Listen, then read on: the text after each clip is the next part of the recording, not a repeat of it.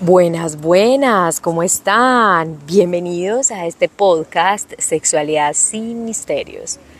Hoy voy a traer a colación un tema que creo que es importante hablarlo, ponerlo sobre la mesa para que deje de ser todo un tabú como lo es actualmente. Y son las diferentes formas de relacionamiento. ¿Cómo así, Ana? Pues sí, que no solo hay monogamia, también hay triejas, hay relaciones abiertas, hay poliamor, hay relaciones abiertas, en fin, hay múltiples formas de ver y habitar una relación. Este capítulo no tiene efectos especiales porque en este momento yo me encuentro en Alemania, en Hamburgo, pero quise darme el espacio para grabarlo porque aún estando ahora en un viaje totalmente familiar, destinado a una inmersión cultural para nuestra hija y para nosotros también como padres, les cuento que se han movido un montón de cosas dentro de mí. Mi hija está yendo a un colegio eh, público donde se encuentra un montón de nuevos compañeros, pero entre esos compañeros se impresiona de ver personas con diferentes eh, dificultades de aprendizaje o diferentes razas o diferentes religiones o diferentes formas, en fin, diferencia, la diferencia desde su colegio, desde su eh, salón de clase. En este momento ella dice, ¿qué es esto? O sea, qué cantidad de gente y qué cantidad de cosas y por qué esta persona es de cierta manera y es alemana, si en mi cabeza yo no tenía que los alemanes eran de cierta o X o Y manera. Y es aquí donde yo me he dado cuenta aún más de cuán sumergidos estamos en una burbuja, de que todos debemos ser iguales. Nosotros como latinos juramos, pero juramos que todos vivimos exactamente igual bajo la monogamia. Juramos y rejuramos que quien no esté en nuestra ley está mal. Y esto no es así, pero nos han enseñado tan, tan castrantemente que quien no es como nosotros está contra nosotros, que no somos capaces de pensar que simplemente cada cual vive como le da la gana. Entonces, ¿por qué todo esto? Ya lo voy a juntar, porque ustedes saben que yo a veces voy y vuelvo. En momentos recientes o en, días recientes he visto algunos posts, uno muy comentado, donde alguien preguntaba, ustedes conocen a alguien que tenga relaciones abiertas. Y ya les voy a decir de dónde nace ese post, pero primero les voy a contar este. Y entonces se desataban mil personas a decir, no, no, no, ¿para qué se casan si quieren hacer eso? ¿Por qué? No sé qué. Y esta crítica va y viene, ¿cierto? A mí, pues yo me abstuve de responder eh, por escrito, porque creo que tenía demasiadas cosas que decir, por eso estoy haciendo este episodio. Y lo primero que quiero decirles, mis queridos y queridas, es que uno no ve lo que uno no quiere ver. Uno no ve lo que uno no está dispuesto a ver. Dos puntos. Antes eh, se decía que la homosexualidad era una cosa horrible y horrible y parece que no habían homosexuales. No era que no hubieran, no se mostraban, no era permitido dejarse ver. Y entonces ellos aprendieron a estar con pues, ocultos y nosotros aprendimos que supuestamente no había, pero porque vivimos en la comodidad de no ver, ¿cierto? Ahora, lo que les quiero decir es que usted sí es súper férreo, monógamo, juepucha, y la diversidad le cuesta, le choca, la crítica.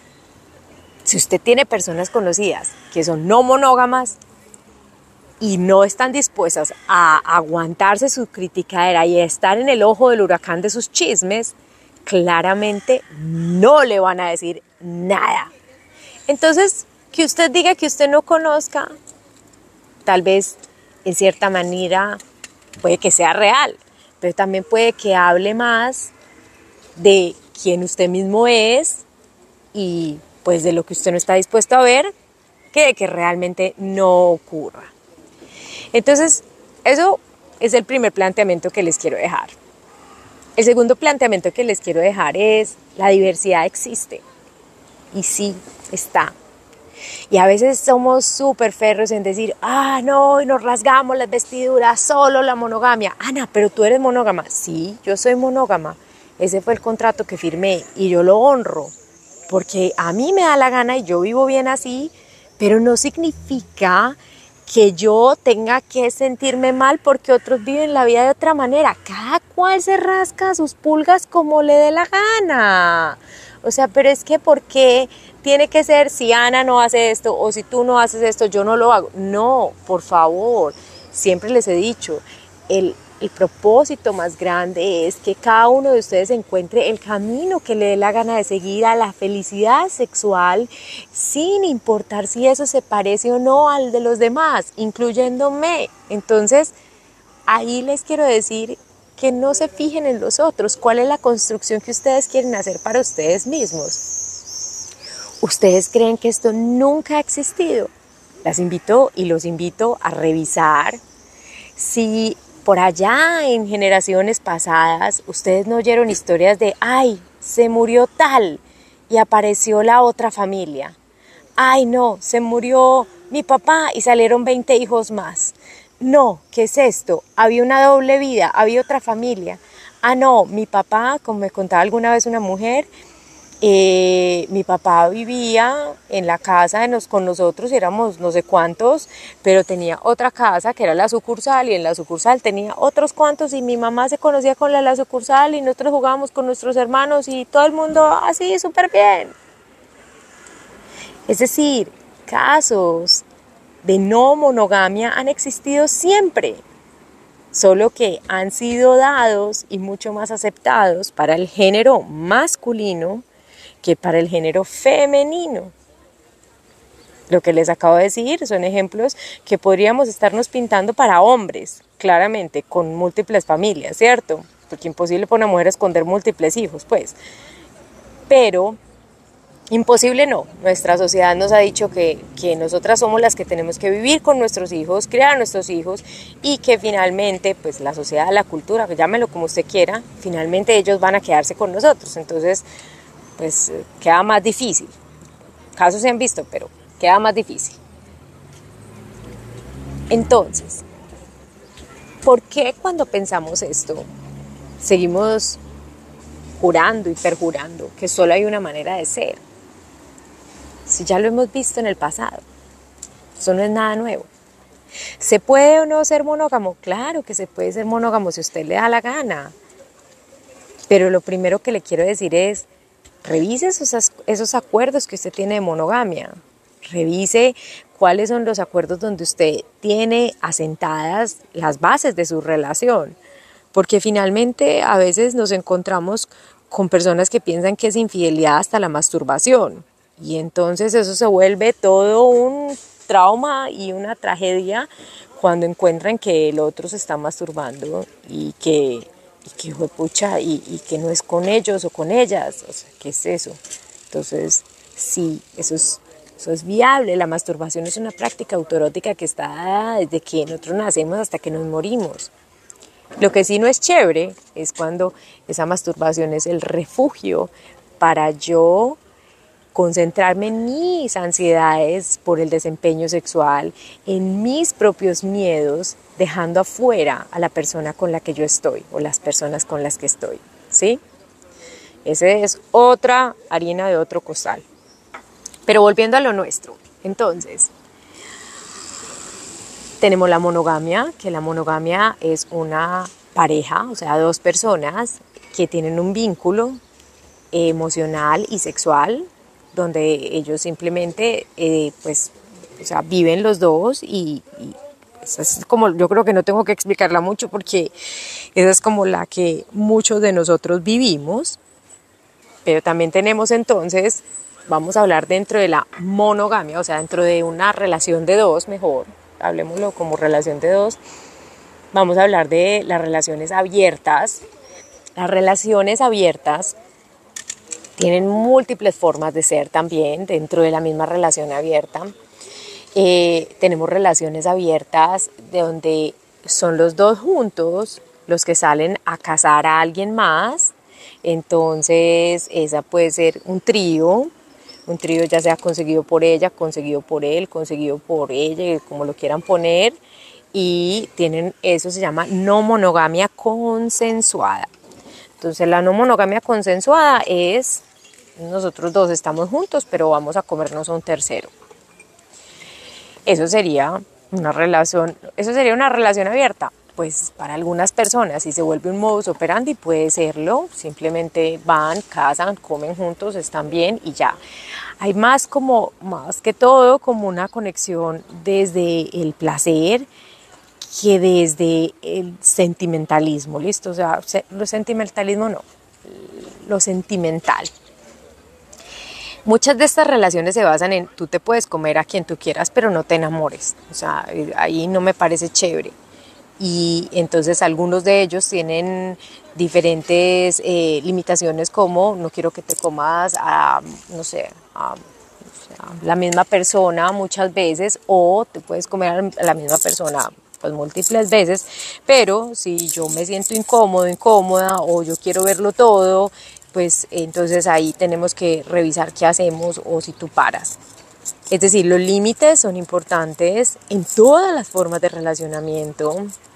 Eh, también es importante que alguien tenga el derecho de decir no puedo más y que se replanteen esos límites y que se replanteen las cosas que se están viviendo, porque eso también suele suceder en un tipo de relacionamiento como este. Es decir, nosotros venimos de una monogamia que hay que cambiar toda una estructura mental, todos unos paradigmas mentales, todas unas reglas de juego, o sea, hay que cambiar múltiples cosas y eso requiere trabajo de pareja, imagínense eso, trabajo de pareja del centro de la relación. Entonces, hay muchas personas que dicen, yo, cuando las parejas les dicen, bueno, yo quiero tener una relación abierta, entonces lo primero que viene es el miedo y dicen, pues pucha, no, o sea, esto no es para mí, yo no quiero esto, no quiero aceptarlo, porque me toca aceptarlo, eh, mm, no quiero, listo. Mm, tener una relación abierta debe ser, debe ser una decisión de, de, dos. Una decisión trabajada, requiere muchísima comunicación, requiere muchísima exposición, requiere poder mostrar la vulnerabilidad que uno tiene y requiere también entender que pues tal vez uno de los dos va a jalar, ¿sí? uno de los dos jala más, siempre hay uno que jala más en sus ideas y hay otro que simplemente se toma el tiempo para masticarlas no se sienta mal por eso, o sea, puede ensayar si usted quiere, ojo, siempre tranquilo de lo que usted quiera hacer, puede ensayar y si no le gusta, pues ya está. También puede decir que no. Ahora no digan, no, Ana puso en este podcast que todos tenían que tener X o Y relación. Cero. Yo le estoy dando los elementos de juicio, usted filtrelos por su vivencia personal y aplíquelos de la mejor manera que para usted sea conveniente. ¿Listo? Entonces, a mí, por ejemplo, en este último ejemplo que acabo de decir, valga la redundancia, mm, a veces la gente dice como yo no eh, tolero eso, para eso me separo. Y entonces yo digo, listo, te separas. O sea, lo que tú no querías era que el otro se comiera a alguien más, listo, pero te separas y el otro igual se va a comer entonces a alguien más. Y no solo eso, sino que pierdes todo lo construido. Pues yo no estoy diciendo que sea la única forma, pero valdría la pena preguntarse cuál es el miedo detrás de, no querer eso. Valdría la pena preguntarse, como siempre lo hacemos en todos los episodios y en todos los planteamientos que yo les dejo, valdría la pena preguntarse, o sea, ¿qué carajos pasa por mi cabeza? ¿Qué, ¿Cuál es mi miedo real que existe detrás de este no? Yo creo que sí, y yo creo que es importante. Si usted no lo quiere hacer, pues ya sabe, también puede decir no y me separo, o sea, todo se vale. En todo caso, en estas relaciones abiertas siempre hay un trabajo, vuelvo y digo, muy importante de la pareja. La pareja sigue siendo el centro, pero hay cacería. Entonces hay algunos que, vuelvo y digo, casan en, compañía, lo hacen, eh, van a donde quieran y se comen aquí quieran y están bien. Eh, entonces aquí también, además del trío, pueden estar los swinger, que los swinger O sea, usted puede ir a un lugar swinger y no tiene que comerse a nadie si no le da la gana. O sea, no es como, ay, no, si no me como a alguien, entonces no puedo estar acá. No, usted puede ir, mirar, simplemente disfrutar, conversar. Ojalá converse con su pareja de lo que ustedes quieren y no quieren hacer antes de ir. No se vayan allá a echar y ponerse bravos porque el uno miró, el otro miró. No, pues, o sea, es, es un entorno demasiado erótico, entonces, por favor, conversen antes de ir. Después vienen las relaciones abiertas donde cada cual casa aparte, es decir, tú tienes permiso de irte a comer a quien tú quieras. Mm, ahí también hay límites, hay reglas, hay normas. Por ejemplo, hay personas que les gusta, tú te vas a comer al que sea, pero vienes y nos comemos acá tú y yo o vienes y pasamos rico tú y yo y me cuentas todo o te grabas y yo quiero verlo todo. Hay otros que dicen no quiero saber nada, simplemente ven y me comes y, pasamos rico. Utilizan esa energía sexual del otro, encuentro sexual con el otro para pues como para una cosa muy positiva al interior de su propia relación, ¿cierto? O sea, la relación base. Acá no me voy a expandir en contarles absolutamente todo, simplemente les voy a dejar sentados como algunos tipos de relacionamientos y en las preguntas si quieren, me pueden dejar algunos en los comentarios, me pueden dejar algunas preguntas si tienen y ya después podremos hacer otro episodio eh, pues como profundizando en lo que tengan de preguntas. Listo. Entonces en esa relación abierta Vuelvo y digo, hay múltiples formatos. Eh, Ana, ¿tú conoces relaciones abiertas? Muchas, sí, muchas. Y viven escondidas, ¿por qué?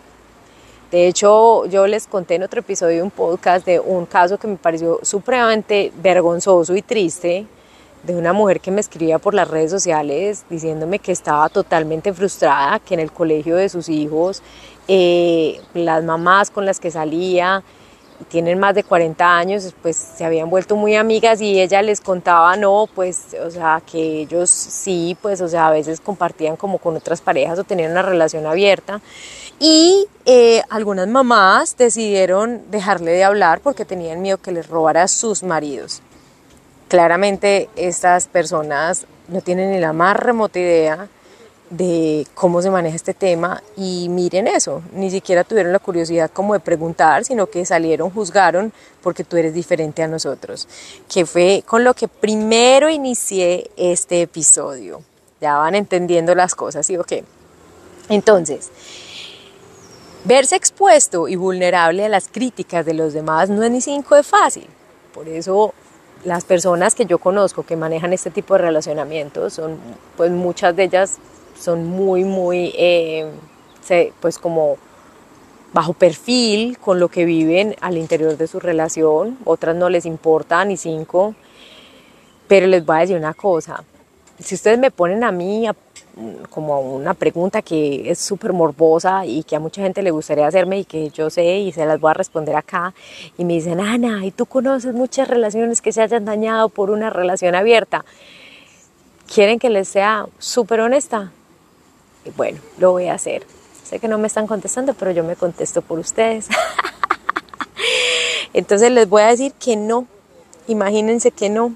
O sea, cuando una relación se ha dañado por una relación abierta y uno va a mirar con lupa mejor qué fue lo que pasó, eh, generalmente hay un descuido en la relación interna, hay una falta de comunicación abrumadora de lo que realmente pasa, hay una desconfianza absoluta y también, o sea, una, unas ganas como simplemente como de dejarse llevar por lo que es y un involucramiento sentimental. Es decir, hay muchas otras cosas que no es que sean de la relación abierta per se, sino de falta de trabajo en la pareja.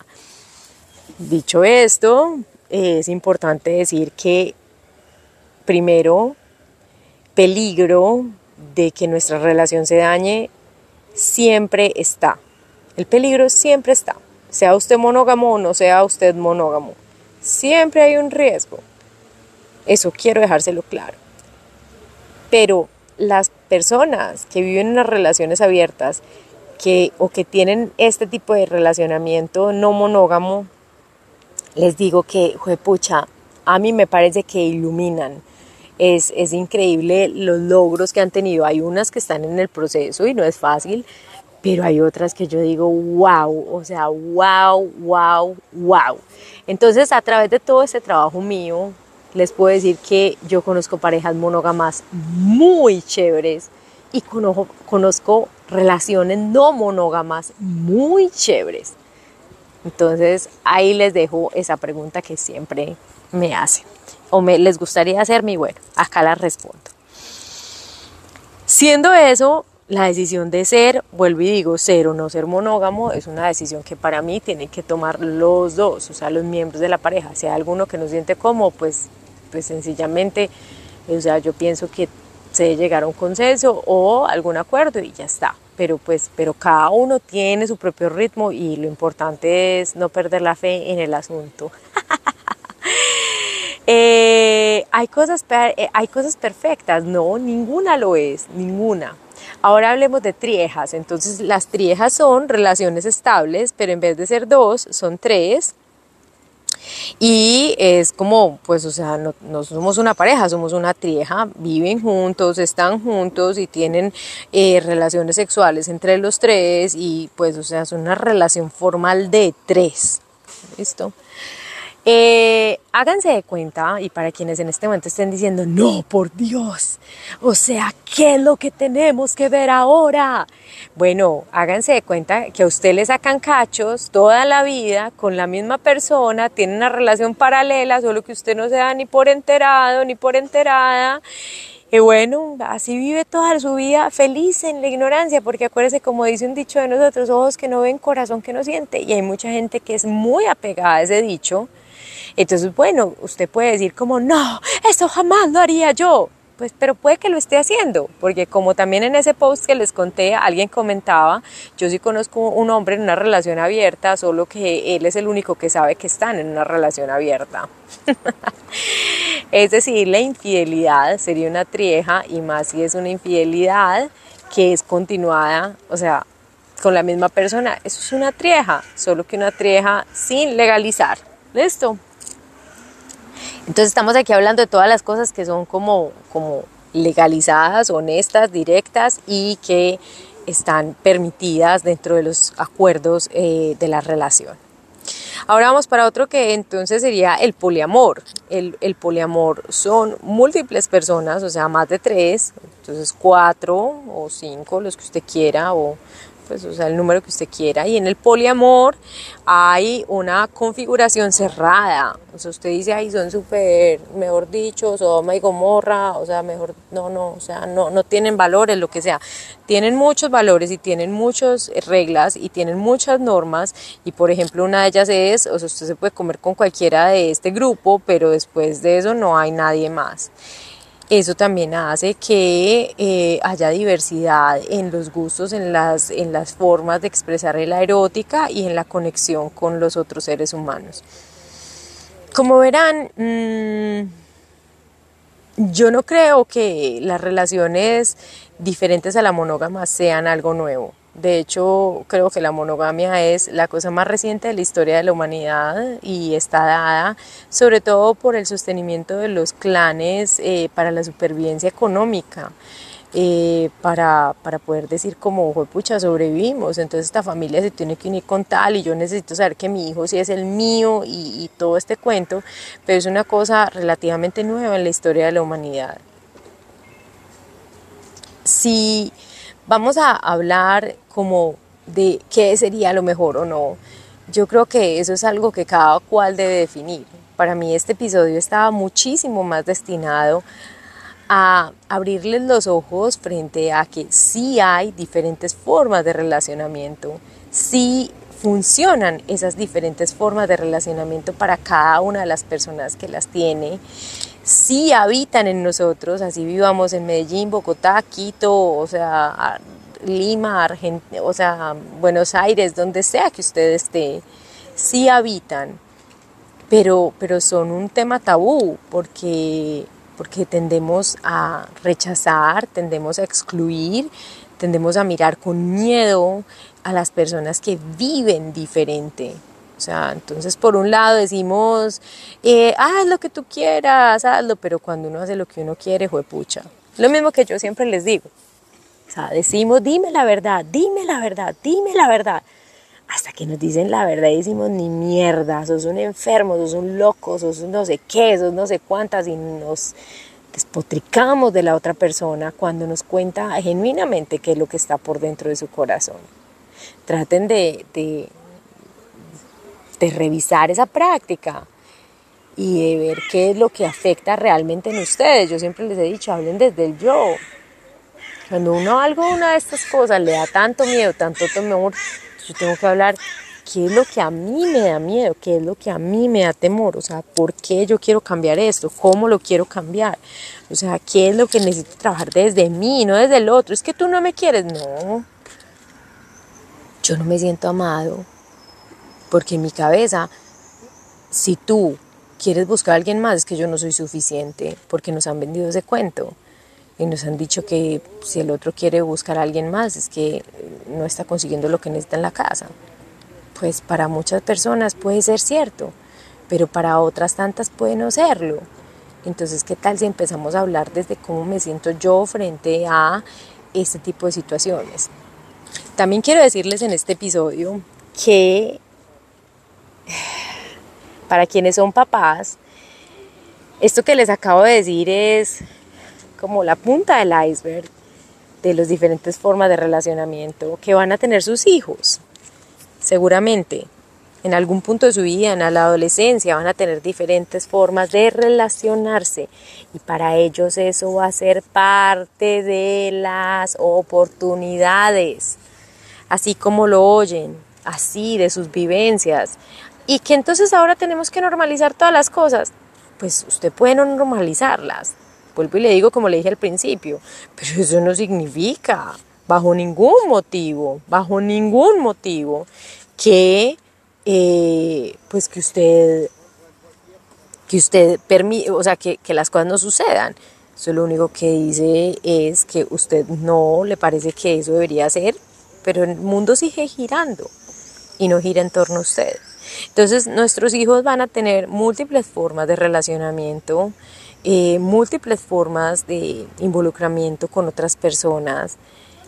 Usted necesita pensar qué herramientas usted como padre de familia quiere darle a sus hijos y que dependen netamente de su moral, valores y visión de la sexualidad para que ellos tengan las herramientas suficientes para saber sobrevivir en el mundo que les va a tocar a ellos. Es decir, puede que yo no esté de acuerdo esté de acuerdo, pero eso no significa bajo ningún motivo que mis hijos no lo van a vivir o no lo van a ver o no lo van a tener alrededor de ellos. Entonces me preparo y enfrento este demonio y me hago el cuestionamiento desde, desde mi ser, desde lo profundo de mi corazón sobre lo que yo siento y pienso frente a este tema y hablo con ellos o Sencillamente decido hacer lo mismo que han hecho nuestros papás generalmente y es clavar el pico debajo de la tierra y pretender que esto nunca pasó. Es, esa, es como, esa es como la forma más habitual de trabajar el tema de la sexualidad a través de no hablar, a través del tabú. Y finalmente yo quiero decirle que ese es el automático que seguramente usted tiene. Pero, pues, necesitamos seguir en ese automático, nos hace bien no nos hace bien. Entonces, entienda y acepte que la diversidad es la única, ojo pues, es la única constante y normalidad en este planeta. La diversidad es la norma. O sea, no hay, cuando alguien solo prefiere y dice que lo único que es normal es X o Y y que el resto no, no está bien, entonces eso no es real. En su cabeza puede estar bien, pero eso no es real. Cuando usted entra a un zoológico, usted ve múltiples elefantes, eh, perdón, múltiples animales, elefantes, jirafas, qué sé yo, cocodrilos. Usted, usted nunca piensa, ay no, están mal los cocodrilos porque no se pasen a los elefantes. Nada, cada cual es como le da la gana de ser. Tenemos múltiples razas, múltiples eh, religiones, múltiples sexualidades, múltiples identidades, múltiples formas de ser feliz, múltiples formas de profesionalidades. O sea, dejemos, dejemos de ver los ojos solo por la lupa y la regla que nosotros tenemos adentro. Y es posible que a partir de ese momento, cuando dejemos la crítica sobre los demás y nos concentremos en lo que nosotros sentimos, vamos a darnos cuenta que, pues, que pucha, que sí, que tenemos la oportunidad de vivirnos como nosotros queremos, independiente de que para el otro sea bueno o no sea bueno, que tenemos la oportunidad de tomar nuestras decisiones, enfrentando los desafíos que cada una de ellas conlleve, que tenemos la oportunidad de cada nuevo día hacer una cosa diferente sobre las cosas que no nos gustan de nosotros mismos, entendiendo que que pucha, que todos cambiamos, que todos variamos, que todos crecemos y que hay que replantearse continuamente al interior de una relación los acuerdos que hay para ver si quieres seguir en ellos, los quieres mantener o si los quieres cambiar. Les dejo un abrazo, eh, espero que les haya gustado este episodio, me dejan saber y sobre todo, pues llevémonos en el corazón pues entender que, vuelvo y digo, todos somos diferentes y eso es lo que nos hace únicos y especiales. Un abrazo, chao.